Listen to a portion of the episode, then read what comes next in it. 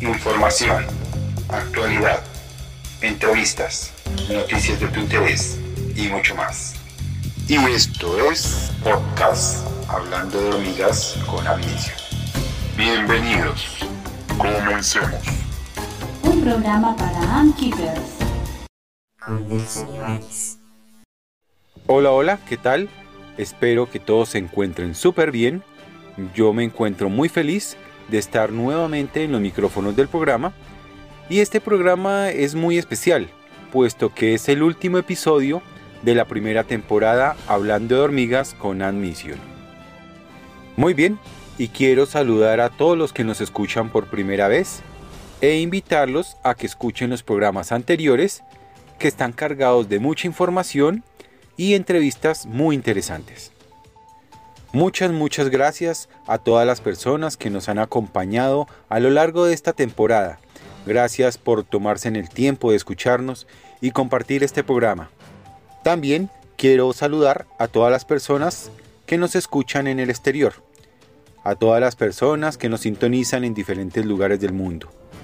Todos sean bienvenidos. Y no está de más recordarles que estamos en redes sociales, Facebook, Instagram y YouTube y nos encuentras como Admission. También tenemos nuestro WhatsApp para que nos dejen sus saludos, nos reporten sintonía y interactuemos. 319-488-4986. No siendo más, vamos con el tema de la semana. Ponte cómodo y disfruta el super programa que tenemos esta noche. Y esto es Podcast Hablando de Hormigas con Amnesia. Vamos a un corte. Ya regresamos. Hola, yo soy John Ant desde México y yo también escucho hablando de hormigas con Ant Mission. Ya estamos de vuelta. Muy bien, y esta noche vamos a hablar de un tema muy especial y muy interesante llamado la telitoquia. Muy bien, pero ¿qué es la telitoquia? La telitoquia es un sistema de reproducción que se da en ciertas especies. Cuando muere la reina, una de las obreras toma el rol de esta y comienza a colocar huevos. Huevos que sin ser fecundados son viables y dan el origen a otra hormiga idéntica y genéticamente igual a esta obrera. Es muy importante aclarar que la telitoquia no es lo mismo que un sistema Gamergame. Aparentemente son parecidos, pero no se dan en las mismas especies y sus procesos son totalmente diferentes. De ahí la importancia de no confundir la telitoquia con un sistema Gamergame. La información genética de los huevos está en partículas llamadas cromosomas. La reina, como las obreras, tienen en su cuerpo dos juegos de cromosomas. Se dice que son diploides o doceni y aplica únicamente en hormigas hembra. Por lo contrario, los machos en su cuerpo cuentan con solo un juego de cromosomas y se denomina haploide o N. Entonces, los óvulos de la reina y el esperma del macho son ambos N. Si una reina pone un óvulo fecundado con un espermatozoide, formará una célula 2N, lo cual da origen y formará a una hormiga obrera. Y según la maduración de la colonia, formará una princesa. Por otro lado, si el óvulo no es fecundado, forma una hormiga tipo N, o sea, haploide. Y esto da origen a un macho. Como habíamos mencionado anteriormente, estaría conformado por solo un juego de cromosomas. Las reinas tienen la capacidad de elegir según sus instintos cuándo colocar huevos fecundados 2N para dar origen a, más obreras o a princesas o por lo contrario colocar huevos sin fecundar para dar origen a machos. Este sistema de reproducción es llamado partenogénesis o sistema haploidiploide. Pero existen varias especies que poseen un tipo de partenogénesis o reproducción suprema, supremamente raro y muy interesante, llamado telitoquia. Es muy sorprendente la capacidad de una obrera formar huevos que no están fecundados, dado que estas obreras en ningún momento se han apareado y no cuentan con reservas de esperma para poder fecundar estos huevos. Pero aún así tienen la capacidad de poner huevos diploides, de los cuales nacerán otras obreras y serán genéticamente iguales a esta obrera. En el proceso de división celular, durante la formación del huevo, hay una anafase de la división meiótica de los cromosomas que se separan de sus pares con una reducción total de ellos mismos. Así, un huevo que producirá un macho tendrá un solo juego de cromosomas y un huevo que producirá una hembra tendrá dos juegos de cromosomas. En la telitoquia, después de la anafase, hay una fase meiótica que restablece el número diploide de cromosomas, dando lugar a una hormiga hembra. En especies que cuentan con este tipo de reproducción, la telitoquia se encuentra dormida en la colonia y se activa en el momento que pierden la reina. Al momento de perder la reina, una hormiga obrera toma el rol de la misma reina y continúa con la colonia. Como ya lo había mencionado, las obreras que nacen de estos huevos son genéticamente iguales a la obrera que los puso. Entonces, para concluir, la telitoquia es un sistema de reproducción que la posee ciertas especies de hormigas con la capacidad de generar solo hembras a partir de huevos no fecundados. Por esta razón, en colonias que tienen activa la reproducción por telitoquia, que han perdido su reina, producirán solo hormigas obreras. En ningún momento durante toda la vida de esta colonia producirán machos. Y en consecuencia, esta colonia en particular nunca hará vuelos nupciales, debido a la incapacidad de producir la casta reproductora, en este caso hormigas especializadas en reproducción como son los machos, lo cual no afecta en nada en el desarrollo de la colonia.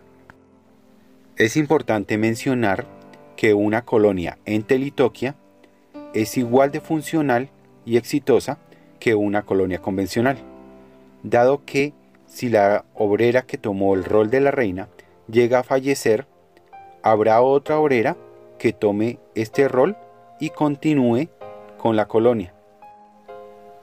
Quiero enfatizar que este tipo de reproducción, la telitoquia, no se da en todas las especies en los registros existentes dan cuenta que ocurre este tipo de reproducción, la telitoquia, en algunas especies de Camponotus y en algunas semicaustrales.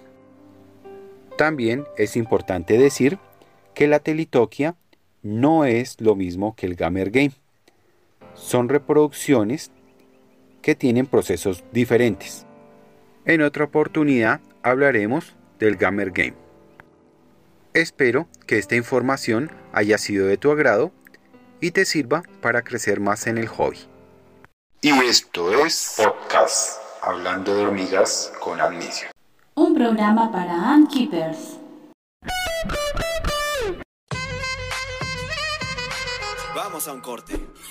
Ya regresamos. Hola, soy Mauricio Muñoz, Ankeeper colombiano y yo también escucho Hablando de hormigas con Amnesia. Ya estamos de vuelta. Muy bien, y llegamos al momento de conocer el invitado de esta semana. Esta noche contamos con la compañía del señor Alejandro, creador del canal Tex Ants. Es un placer para nosotros tenerlo en los micrófonos de este programa. Muy buenas noches Alejandro, muchas gracias por aceptar la invitación a nuestro programa, gracias por acompañarnos esta noche. ¿Cómo te encuentras? Buenas noches Nelson, gracias eh, primero por la invitación y, estoy bien, gracias a Dios, sí. Eh, contento de, de participar contigo en este proyecto que me parece tan, tan bonito y, pues el, el, honor, siempre digo que es un honor inmerecido, pero muy, muy apreciado. Gracias, Nelson. Muy bien, para las personas que no lo conocen, Alejandro es el creador del canal TexAns en YouTube. Además es un keeper muy activo en la comunidad y poco a poco su canal se ha convertido en un referente de muy buena información y contenido. Bueno Alejandro, ¿cómo nace Texans? ¿Y qué te motivó a crearlo? Bueno, mm, yo andaba con la, con la idea en mi cabeza hacía bastante tiempo, pero mm, tenía una serie de, temores, eh, algunos de ellos infundados, tontos quizás, eh, yo decía, bueno, un viejo a mi edad con un canal de YouTube, yo tengo 48 años y, decía eso me parece como medio, medio complejo. Eh, pero a la vez eh, la motivación partía porque cuando yo empecé en el, en el hobby, como todos, tenía mi cabeza llena de preguntas, llena de, de, inquietudes, de dudas, y a pesar de que consumí muchísimas horas de videos en YouTube, la mayoría de esas preguntas no las aprendí en los canales, sino que fui encontrando respuesta primero a, punta de, errores, de metidas de pata, como digo yo, y en otras ocasiones por conversaciones con gente en los grupos o en, básicamente en los grupos. Entonces, em, yo, yo pensaba, constantemente decía, oiga, ya aprendí esto, ya me di cuenta de esto, ya observé esto, qué bueno poderlo compartir con alguien. Y entonces yo empecé mm, mucho en los grupos de Facebook, antes de los de WhatsApp. Y había ocasiones en donde alguien preguntaba y eran las mismas preguntas que años atrás yo me había formulado y ahora yo pensaba, yo pudiera darle la respuesta con un video. Era lo que siempre me, me rondaba por la, por la mente. Entonces, esa fue como la, la idea inicial y esperé un tiempo también porque no quería mm, con dos o tres reinas empezar un canal, sino que quería realmente sumar una experiencia y tener una, mm, unas colonias que, de cierta manera como que me dieran un poquito de, tranquilidad y de, digámoslo entre comillas, autoridad para poder hablar de algún tema. Pero esa fue la razón para empezar. Muy bien, tu canal ha tenido un crecimiento muy importante y ya eres reconocido por muchos Unkeepers y otros canales y constantemente te invitan a directos, a colaboraciones en muchos grupos y en muchos canales de habla hispana. ¿Cómo ha sido esa experiencia? Bueno, mm, es algo que, que me cuesta creer a veces. Em, tampoco es que haya hecho gran cosa, pero los que han estado en YouTube saben que, de hecho, yo, yo observaba que había videos dedicados a cómo conseguir mis primeros 100 suscriptores, cómo conseguir mis primeros 200, mis primeros 500, cómo conseguir mis primeros 1000, cómo conseguir mis primeras 4000 horas de visualización, que son como hitos o metas que uno se pone y, yo observaba en esos videos o en esos tutoriales sobre YouTube que se hablaba de un proyecto que en algunos casos, salvo que sea un canal con un nicho muy amplio o con una mm, viralidad eh, importante, son, son, son hitos o metas que para muchos costaba tiempo alcanzar. Yo recuerdo cuando empecé y, y conseguí los primeros 100, eso me parecía mentira y yo pensaba que quizás en unos dos años conseguiría los, los mil suscriptores. Pero luego fueron llegando y, y creo que mm, me ha llenado de mucha alegría, aunque siempre soy escéptico conmigo mismo, quizás por mi personalidad o quizás porque soy un poco exigente también conmigo mismo, pero me he sentido muy contento y sobre todo muy agradecido con las personas que dedican los minutos que dedican a ver cada video. En el hobby se presenta actualmente un desmedido deseo de hacer crecer las colonias en el menor tiempo posible, sin tener en cuenta la dificultad y el trabajo que conlleva una colonia grande. ¿Tú qué opinas de este tema? Bueno, pienso que hay que tener cuidado de no obsesionarse con, con hacer crecer una colonia. Eh, pienso que hay dos, hay dos factores a tener en cuenta. Primero ese, no obsesionarse, que no se le convierta a uno como en una especie de competencia. Eh, si uno mira en otras o con otros animales o en la crianza de otros animales, quizás uno no note tanto eso. Uno tiene un perro y lo tiene ya, y uno está feliz con que su perro esté con uno y lo acompañe, y etcétera. Y aunque obviamente una hormiga no se puede llevar al nivel de, una, de otro tipo de mascota, de todas maneras es un animal que uno está criando. Entonces pienso que obsesionarse con eso de pronto eh, puede ser contraproducente. Quizás no para mí como criador, pero sí para el, para el hobby, para el ambiente. Me explico. Yo empiezo con la obsesión de que ya tengo tantas mayors y ojo, hago un paréntesis Nelson, no estoy criticando a quien se siente feliz por tener una mayor o tener em, cualquiera que sea la especie, tener alados, etcétera. Vuelvo y digo, es un tema de, obsesión en función como de la competencia eh, velada que puede haber detrás de eso. Entonces, se genera esa obsesión y los nuevos criadores o los criadores más inexpertos, o así sean expertos, así lleven tiempo, que quizás no logran los mismos números, los mismos tiempos eh, que a tantas semanas tuvo mayor o a tantos meses tuvo mayor o, tuvo alados, etcétera, se pueden llegar a sentir frustrados. Pienso que mm, si la intención es el ego personal, es peligroso. Eh, ahora, si la intención es darle bienestar a mi colonia, pues está bien. Por otra parte, el segundo factor que había yo mencionado es que yo considero que es muy importante desde el comienzo y es algo que yo traté de tener claro desde el mismo inicio mío en el hobby. Es que las colonias tarde o temprano van a crecer a un número eh, altísimo. Y escucha uno algunos criadores con, diría yo, cierto cinismo, Decir, no, yo cuando mi colonia de alados eh, la regalo, la libero, la suelto, la vendo. Entonces realmente uno ve que hay como una frialdad y un ego detrás de, de, ese tipo de posturas que se salen un poquito del hobby. Es mi perspectiva, eh, respetuosa pero clara. Mm, yo tenía muy claro que yo quiero tener una colonia por mucho tiempo, el, mayor tiempo que, que, se pueda.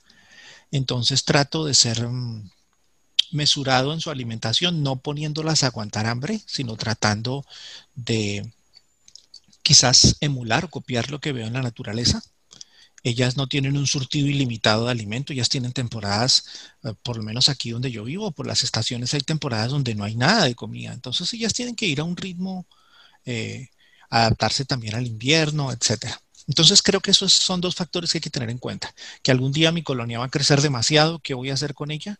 Y, el factor del ego, no obsesionarme por un ego personal para demostrar que mi colonia dio eh, mayors o en especial alados en, en, en 15 meses, en 18 meses, en dos años, sino tratar de que las cosas tomen el curso lo más natural posible. Muy bien. Y mencionas una cosa muy importante y es una pregunta que nos deberíamos hacer todos los sunkeepers. ¿Qué voy a hacer cuando mi colonia crezca demasiado? Es una cuestión que debemos plantearnos y tenerla muy clara. Otro componente que hace parte del cuidado de las hormigas es la paciencia. Y dentro del hobby, últimamente poco se aplica. Las nuevas personas que están entrando al hobby quieren empezar no por una reina, sino por una mini colonia o una colonia. ¿Tú qué opinas de esto? ¿Empezar con una reina o empezar con una mini colonia o una colonia? Empezar con una mini colonia o colonia, empezar en el hobby así, es como pretender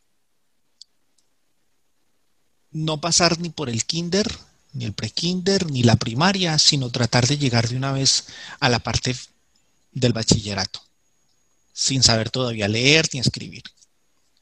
Me parece que es mm, ya ni siquiera es impaciente, e, es, discúlpame el término, es tonto. ¿Por qué? Porque yo creo que la parte más fascinante, bueno, e, e, el hobby tiene momentos muy, muy, muy fascinantes. A mí atrapar una reina se me hace de las cosas más fascinantes que hay.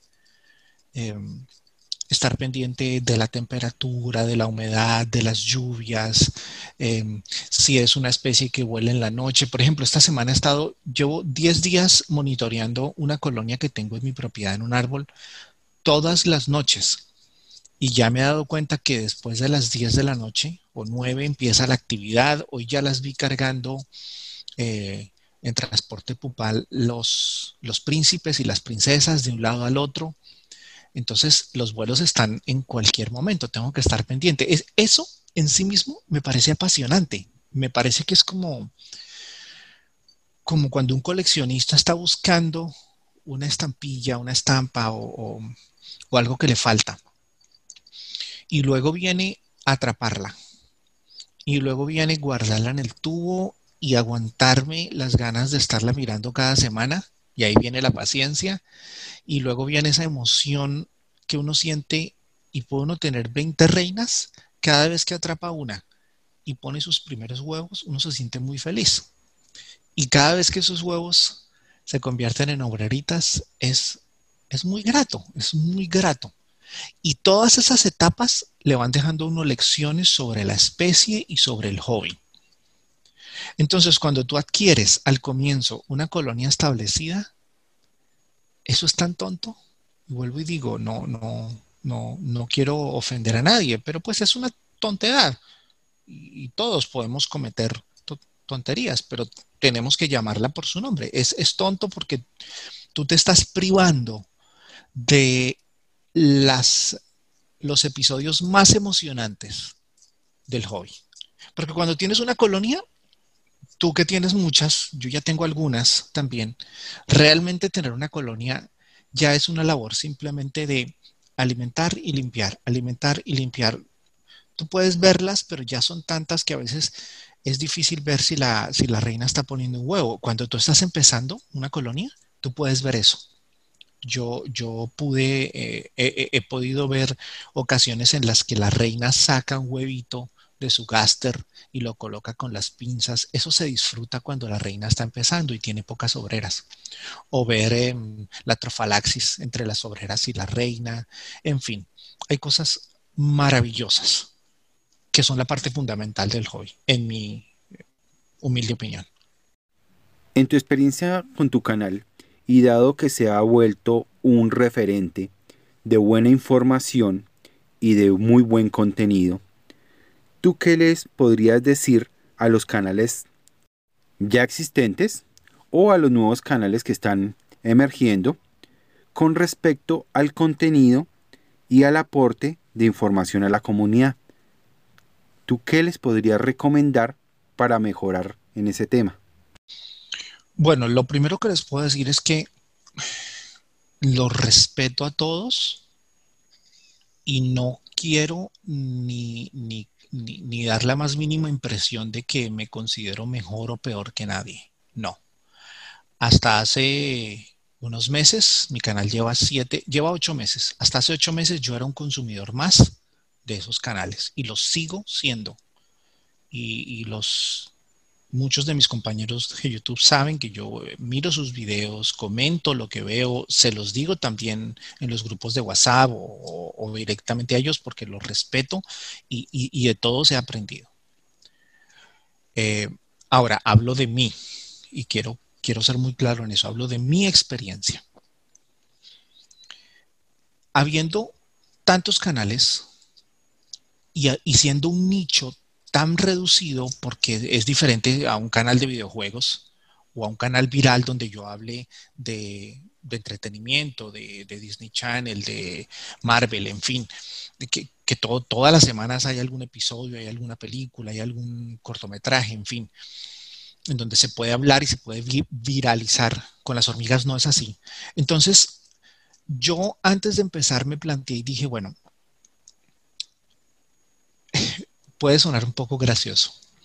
Eh, los colombianos saben de qué hablo, pero, yo sé que este podcast lo escuchan mucho eh, en España, en Argentina, bueno, en otros eh, países, en México. Entonces les voy a, contextualizar un poquito. Hay un cantante colombiano que falleció que se llamaba Diomedes Díaz, cantaba vallenato. Y hay una frase en una de sus, de sus canciones eh, en donde el papá le canta a él y le dice, no importa si vas a ser zapatero, lo importante es que seas el mejor. Y siempre desde adolescente me gustó esa frase de esa canción. Y sumado a eso, por otro lado, mi papá me, me enseñó lecciones de vida y una de ellas, tomada de la Biblia, es que cuando uno haga las cosas las haga de todo corazón, como si fuera para Dios mismo que, que fueron a hacer eso y no, y no, y no para los hombres. Entonces, sumadas esas dos lecciones, una de mi papá y otra de un cantante popular, siempre yo pensaba eso. El día que yo haga algo, voy a tratar de hacerlo lo mejor que pueda. Y eso fue lo que me motivó al canal. Y en varias ocasiones he hablado con otros que tienen canales y les digo lo mismo. Eh, ellos me dicen, bueno, pero es que ya hay muchos videos sobre, por decir algo, solenopsis. Entonces yo le digo, sí, ok pero seguramente tú que has criado una solenopsis, has descubierto, has visto, has observado, has aprendido cosas que solo tú las tienes porque es tu experiencia. Entonces ahora vas a hacer un video en donde ese video sea el mejor. Trata de que sea el mejor. Trata de, de contarle a las personas tu experiencia con respeto, con humildad pero entregando lo mejor que tú puedas, sintetizando la información de la mejor manera y hablando de la mejor manera para que valga, valga la pena, porque al, al final un buen contenido es la clave para lo que sea, como este podcast, por ejemplo. Nelson, y no es para echarte flores eh, simplemente porque me estás entrevistando. E, este tipo de espacios eh, son importantes porque le aportan a otras personas y, y es a lo que yo he tratado de apuntarle. Tú has hablado mucho en los grupos y también en tu canal acerca del uso del cable térmico y de las mantas térmicas. Hablas mucho del concepto de gradiente y es un concepto que poco se maneja, pero tú poco a poco lo has venido incorporando al lenguaje de los Unkeepers. Me gustaría que nos hablaras un poco de este tema, puesto que hay personas que nos escuchan que utilizan este tipo de productos. Sí, mira, Nelson, antes eh, de, responderte un, punto que dejé pendiente de la pregunta anterior. Eh, Dale. No nos conformemos con solo exhibir colonias. Tratemos de darle un poquito de valor. Es un consejo que le doy a todos, a todos. Eh, en cualquier canal. No solo exhibir, eso lo puede hacer cualquiera. Tratemos de darle valor al contenido. Ahora, sobre la manta térmica o el cable térmico. Mm, es un tema delicado en función de que, como lo planteé en el video que hablé del tema, eh, un mal uso de la temperatura las puede matar, las puede cocinar literalmente. No es simplemente ponerles temperatura por ponerles temperatura. Pero yo en ese video usé una ilustración. Igual hay muchas colonias que han muerto ahogadas en tubo o en eh, hormigueros con tanque de agua en la parte superior. Y sin embargo no dejamos de ponerles humedad. Entonces igual pasa con la temperatura. Em, ¿De dónde saqué esa idea? Bueno, otra cosa que quiero dejar muy claro y, a todo señor, todo honor, la primera vez que yo escuché sobre el tema, se lo escuché en un video al canal El Reino de las Hormigas. Este muchacho Kevin tocó brevemente, pero él lo tocó. Él habló del gradiente, del gradiente de humedad y, en alguno de sus videos él estuvo explicando y me empezó a llamar la atención el tema y empecé a ponerle sentido común y observación tanto a las colonias en, la naturaleza como a lo que yo hacía con mis colonias.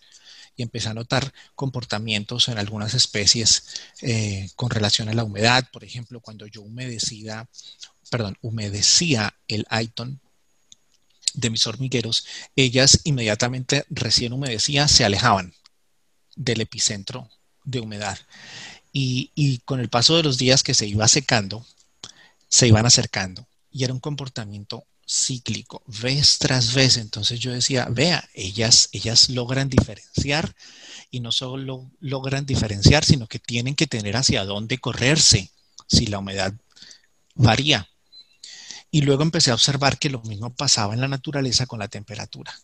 Entonces empecé a aplicar pequeños cambios y no me dejaré de repetir eso, tanto en mis videos como ahora en esta ocasión. Si van a hacerlo, empiecen por pequeñas variaciones en la temperatura y sean muy atentos, observen. Y ellas, como ya he dicho en otras ocasiones, con sus antenas, según algunos estudios, pueden percibir hasta dos décimas de diferencia, de dos décimas de grado. Entonces, no hay necesidad de cocinarlas, es un poquito de temperatura y ver cómo se comportan. Y obviamente, esto está también sujeto al país donde estés, a la zona donde estés, eh, si hay estaciones, si no hay estaciones. Entonces, ahí hay variantes que uno también como criador debe tomar en cuenta. Muy bien. En mi concepto, Creo que en el hobby es necesaria la experimentación con nuestras hormigas, pero de una experimentación sana y responsable, para mejorar la crianza y el manejo de nuestras colonias. Pero constantemente se ve en las redes y en canales de YouTube un tipo de experimentación que no le aporta nada al bienestar de las hormigas, ni al hobby, ni a la comunidad. ¿Qué opinas de esto? Em, la palabra experimentar también se presta como para muchas, muchas eh, variantes, o como digo yo, hay blanco, hay negro, pero también hay una amplia gama de grises. Entonces, eh, determinar qué está bien o qué está mal puede llegar a veces a ser un desafío. Sin embargo, una cosa es probar, más que experimentar, es probar, por ejemplo, lo que yo te decía hace un instante sobre la temperatura o la humedad, que a veces, a, veces hasta son pruebas que uno no planea, sino circunstancias. Eh, yo suelo humedecer cada tanto tiempo y de repente se me olvidó o estaba enfermo o no pude y pasó un día más y ahora veo que se comportan diferente. Ahí en sí mismo hay una especie como de prueba o de test o de experimento, pero no es con el ánimo ni hacer sufrir a las, a las hormigas, ni, y aquí viene otro factor bien importante, ni con el ánimo de satisfacer el ego personal, que, que vuelve y toca con uno de los puntos que hablábamos hace, hace un rato. Es, es ese afán de, de sacar cierta casta y entonces empiezas a experimentar y que les estoy dando esto de alimento y que estoy y las tengo así o las tengo así. Al final, detrás de todo eso, detrás de muchos experimentos, lo que hay es un ego para sutilmente erigirme o autoproclamarme eh, un gran criador, ¿no? Y entonces soy, soy un gran criador. Em, si ese es el propósito, estoy en contra. Ahora, si el propósito es más circunstancial, porque, eh, mira, ahorita estoy con, una idea y, voy a dar un pequeño spoiler. Estoy con una idea de tratar de encontrar, eh, digámoslo así, sustitutos o alternativas, creo que es la palabra más apropiada, al tubo de ensayo. Pero no porque yo quiera descubrir el agua tibia, sino porque sé que muchos criadores, por ejemplo en Colombia, sé de un muchacho, eh, este joven que tú entrevistaste, Miguel Torres, que tuvo éxito con cefalotes y le está yendo muy bien con algunas pseudomirmex. Entonces, eh, hablando con él y también por la observación que yo he hecho, decía yo, bueno, ¿qué hay de si les ponemos adentro mm, del tubo de ensayo madera o arena o fibra de coco? Muchos criadores aquí en Estados Unidos se acostumbran a todo tu, tubo de ensayo ponerle arena, a todo tubo, sea claustral o semiclaustral.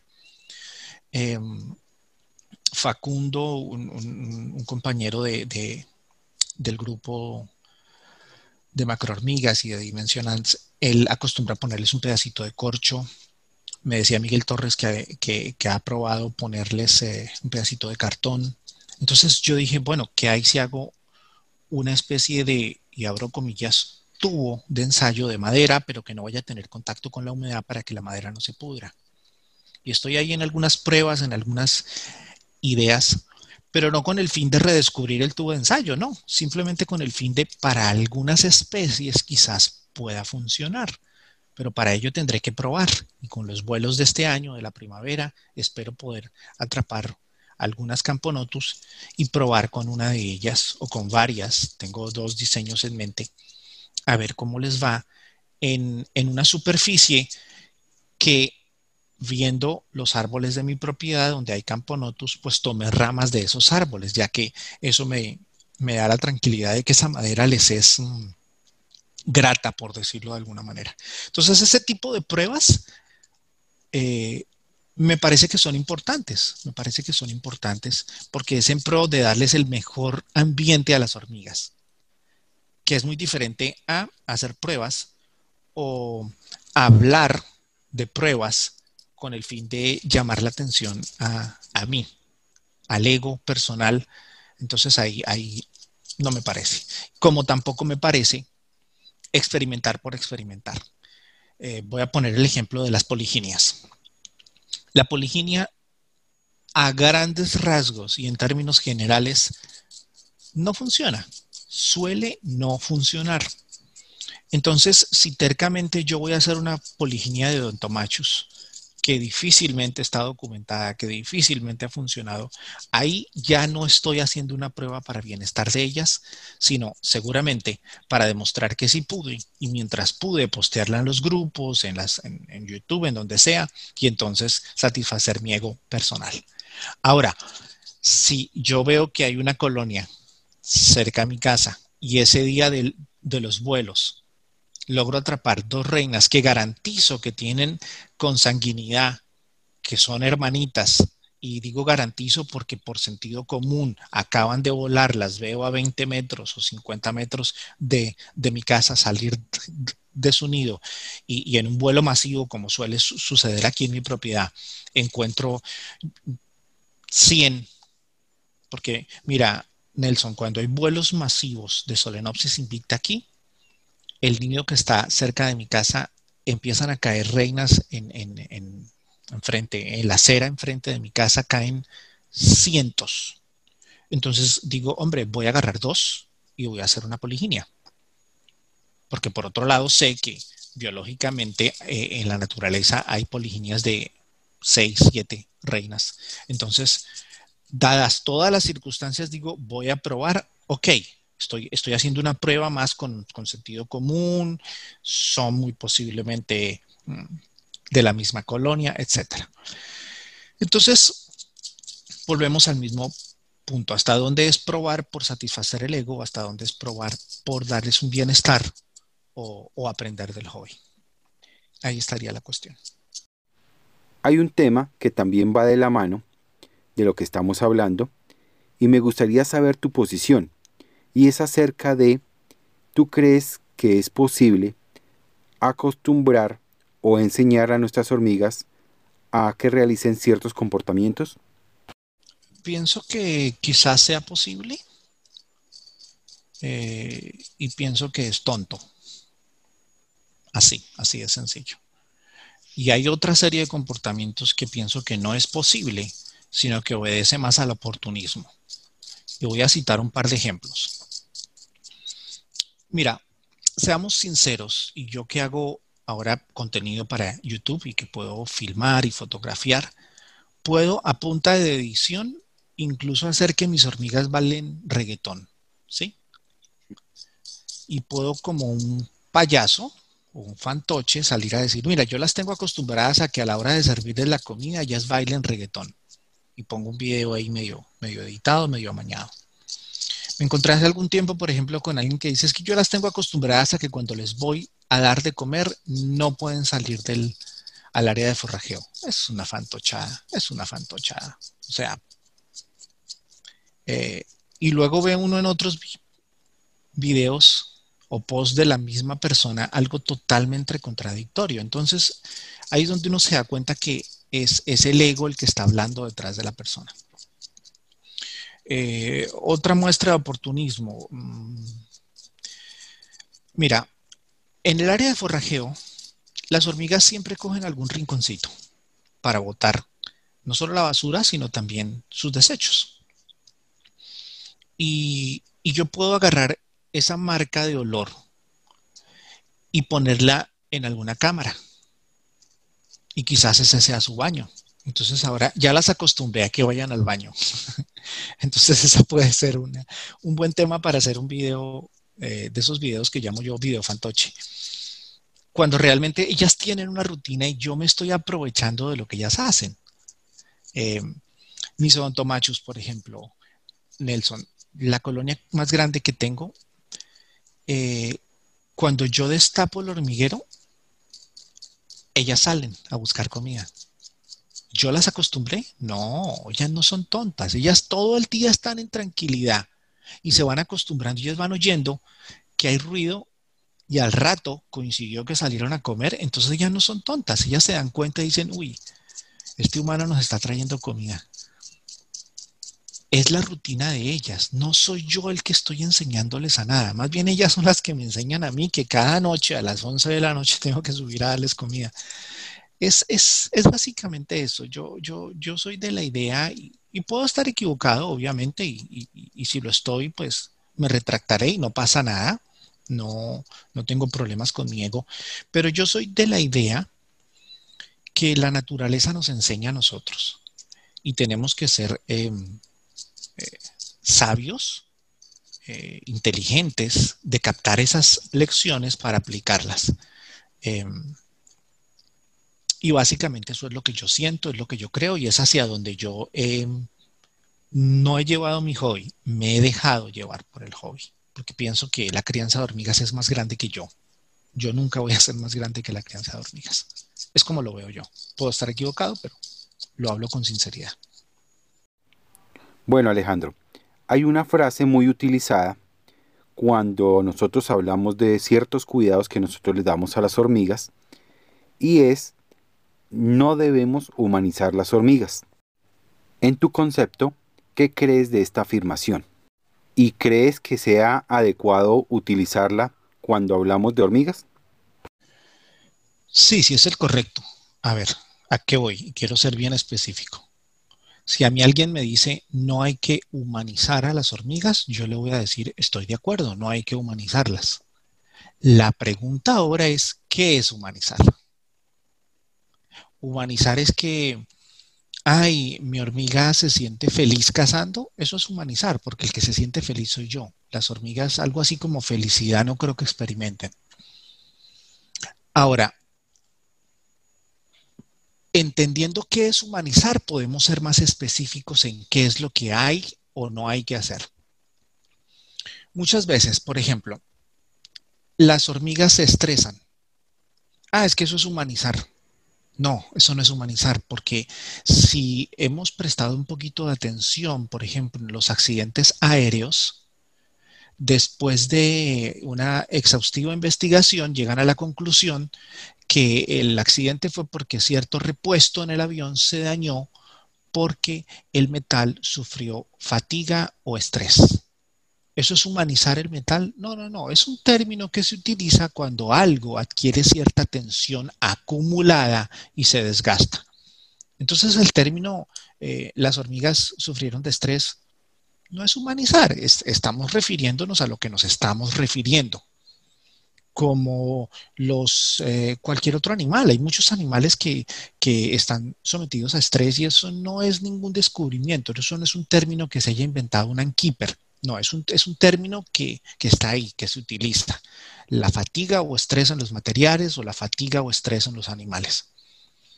Entonces, mm, en ese tipo de circunstancias, obvio que no es humanizar, pero también diría yo, no está bien humanizar. Nadie está humanizando, estamos llamando las cosas por su nombre. Una colonia se puede estresar por A, por B o por C. Que las estoy mirando cada tres días y se van a estresar. Sí, se van a estresar o se van a tensionar o se van a alterar o se van a irritar. Pónganle el nombre que quieran, pero van a adquirir o a sentir o a percibir una serie de cosas que va a sacarlas de su eh, es, eh, estado natural, por llamarlo de alguna manera. Entonces, em, primero hay que identificar a qué nos referimos por estresar o por humanizar o por lo que sea. Pero eh, humanizar por humanizar creo que está mal. Ahora, llamar las cosas por su nombre, hay que llamarlas por su nombre, gústele a quien le guste. Así no me guste a mí y me incluyo. Las cosas hay que llamarlas por su nombre. Recientemente tú pasaste momentos muy difíciles debido a temas climáticos Muchos de los oyentes conocen parte de esta historia, pero también hay muchos oyentes que no, no la conocen. Sé que por este problema climático perdiste varias colonias y la pasaste muy mal. Eh, ¿Quisieras hablarnos de eso? Realmente ha habido dos episodios bien tristes desde que estoy criando hormigas. El primero fue justamente hace un año. Me encuentran un tumor, hace un poquito más de un año, un tumor en la columna vertebral. Me operan, tres meses en cama. Y, y, mira, Nelson, esto, esto te lo voy a contar en primicia a ti y a tus oyentes, no se lo he contado a nadie. Los dolores eran tan fuertes, tan fuertes, eh, que hubo un par de ocasiones que casi pierdo el sentido. Recuerdo una vez que mi esposa y mi hija me tuvieron que agarrar, sostener, porque yo lloraba, gritaba, o sea, era insoportable. No, ya, ya estaba con todos los analgésicos al tope y el dolor seguía igual. Y yo lo único que trataba, hubo temporadas en que pasé tres días sin dormir, caminando como un león enjaulado, porque acostado me dolía, sentado me dolía y caminando como que trataba de... Y yo entraba a mirar a mis hormigas, como a ver si me distraía y no. Y llegué sinceramente a sentir náuseas por mis hormigas. Y dije, no, hasta ahí me llegó el hobby. Pero después me di cuenta que quizás era una eh, reacción psicológica porque yo afrontaba mucha, gran parte de mi dolor aquí, caminando frente a ellas a ver si, si las miraba, si las atendía. Eso fue muy triste junto con el hecho de que se me murieron en esa ocasión como tres colonias porque literalmente no las atendí, no, no, no tenía ni fuerzas ni ganas. Las otras sobrevivieron, gracias a Dios, en fin.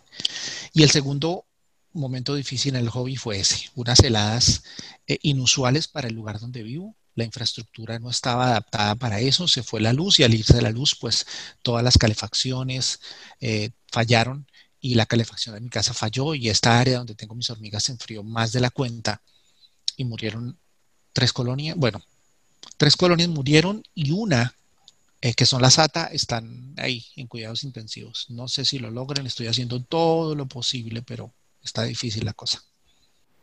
Ok Alejandro, lo importante es que la vida siempre nos ofrece otras oportunidades para salir adelante. Así es. Y eres una de las personas que admiro mucho porque siempre afrontas la vida con una mirada diferente. Gracias, mi hermano. Gracias. Tratamos. Y aprovechando que tocas el tema de las atas, sé que en el lugar donde estás hay muchas personas que tienen colonias de atas. En cuestión de manejo y cuidado, ¿qué es más fácil? ¿Cuidarlas allá con el tema de las estaciones que manejan o cuidarlas acá con un clima más tropical? No, allá, allá, definitivamente allá. Es mucho más fácil donde la temperatura es más estable. Aquí, de hecho, este es el, eh, Texas es el único estado donde hay ATA y es una especie de acá, Ata texana, la, una de las dos especies que permiten poliginia. Em, pero las atas están un poco más al sur de donde yo vivo. Sin embargo, allá también hizo estragos este invierno porque fue inusual, repito, pero es más difícil mientras más marcadas son las estaciones. Lo mismo sé que al norte de Argentina y eventualmente hay ATA, pero ya más hacia el centro sur creo que no hay. Entonces aquí es parecido. Es mucho más fácil con, eh, en el trópico. Sé que para mucha gente escuchar poliginia en atas es algo muy inusual. Tú que estás allá, en donde se da esta condición, ¿nos puedes hablar un poco, dado que es un comportamiento muy desconocido en esta especie? Sí, y, y ojo, por favor, criadores nuevos, no vayan ahora a excusarse en lo que yo estoy diciendo para ahora salir a experimentar con una sata eh, que atrapen en Colombia, en Centroamérica, en México, y, e intentar una poliginia porque es que Texans dijo, no, no, no, no. Eh, solo hay dos especies de las que se sepa que, hay, que se han encontrado poliginias. Y aún así, muchos criadores de acá eh, que tienen la oportunidad de, de vuelos masivos y atrapar pues una cantidad representativa de atas, intentan poliginias con una tasa de éxito de un 30%, porque seguramente muchas de ellas no corresponden a la misma a la misma familia, a la misma colonia, no tienen las mismas feromonas. Entonces quizás eso también haga que a veces no funcione y a veces sí ha funcionado. He, visto eh, poliginias de dos y tres atas, pero repito, solo ata texana. Realmente muy importante esa aclaración. Sí, que no vayan a empezar a inventar y, a excusarse en que yo lo dije. Muy bien. Y debido al gran crecimiento que está teniendo el hobby, eh, no solo en Colombia, sino en todo el mundo, ¿tú cómo ves el hobby hacia el futuro y el desarrollo de la comunidad alrededor de este hobby? Pienso que, que, que, que está creciendo, eso es bonito, eso es bueno, pero tenemos que trabajar muy duro porque así como crece en cosas buenas, también crece en cosas malas, prácticas malas, extracción de colonias, venta masiva de reinas, capturas masivas de reinas. Em, y eso es complicado, es complicado, es una lucha. Hay, hay, gente joven que está empezando y, está haciendo la conciencia, eh, pero hay otros que no. Hay es un lío, es un lío. Yo, yo, yo veo eso por un lado, las malas prácticas, pero entonces por otro lado también veo, y es algo a lo que yo trato de apuntarle, yo voy a ser muy sincero con los que escuchen este eh, podcast y también con, con la gente en mi canal. Yo no tengo un canal porque quiera monetizar o conseguir likes o conseguir... Uno se pone metas, sí, yo quiero tener muchos suscriptores para poder llevarle información a muchos, pero no, no con el fin de, un like y mucho menos monetizar. Los que medio saben algo de YouTube saben que monetizar y más en un nicho como este es algo bien complicado, bien remoto, porque YouTube cada vez es más complejo. En fin, ese es otro tema. Pero lo que yo quisiera mucho desde mi perspectiva y desde mi humilde aporte, pequeño aporte, es brindar información. Lo que yo pueda, lo que yo he experimentado, lo, poco que yo sé, compartirlo. Em, y en eso me, he identificado mucho con compañeros en el hobby y yo sé que sonará como a intercambio de, elogios, pero ¿qué le vamos a hacer si, si en la vida uno está con las personas que se sintonizan con uno? Yo mm, aprecio mucho este espacio que tú tienes y lo que tú haces por el hobby brindándole conocimientos a otros. Las charlas que te he escuchado a ti son épicas. El trabajo que hace el Club Macro Hormigas también me parece muy importante y aunque tiene muchos detractores, tiene muchos admiradores en el exterior y yo valoro mucho el, el, afán, el deseo de compartir conocimiento con otros. Y es lo que yo también he tratado desde mi canal, hacer el aporte que pueda de todo corazón y con toda sinceridad para que otros aprendan lo mejor que se pueda en el hobby. Y es un buen espacio para también hablar de las buenas y malas prácticas, para tratar de mantener el hobby lo más eh, sostenible, lo más armónico con la naturaleza que se pueda. Muy bien Alejandro, dado que eres una persona muy elocuente y que le aplicas mucha sabiduría a tus palabras, quisiera que nos regalaras un consejo para todas las personas que están empezando en este hobby. Bueno, primero quiero hacer claridades cosas. Al comienzo dijiste que yo era un referente, no me considero así. Yo, yo tengo grandes limitaciones en cuanto a mi conocimiento sobre el tema y todos los días estoy aprendiendo. Eso es algo que no me canso de decir. Los que me conocen quizás un poquito más íntimamente saben que, que hasta uso una frase. Cada vez que aprendo algo digo, esta noche me iré a dormir un poco menos bruto que ayer.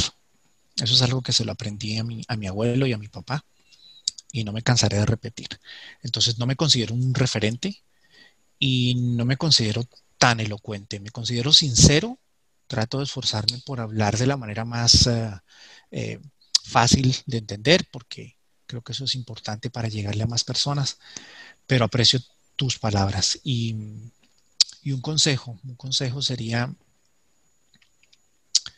sean pacientes, sean observadores y respetuosos de la naturaleza y acepten con humildad consejos, corrección o ayuda de otras personas que saben más. Creo que esos han sido los tres pilares sobre los cuales yo empecé y me he mantenido no solo en este hobby, sino en la vida. Si a veces tengo que agachar la cabeza y reconocer que me equivoqué, no pasa nada. Eso me va a hacer mejor persona, mejor criador, mejor lo que sea. Entonces, ese es el consejo que yo daría, paciencia, humildad y observación. Muy bien, Alejandro. Lamentablemente se nos ha acabado el tiempo.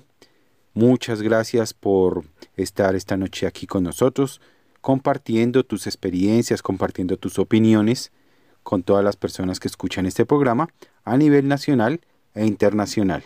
Gracias a los oyentes, un abrazo para todos y, y un gran honor estar contigo y un placer. Muchas gracias. Hasta la próxima.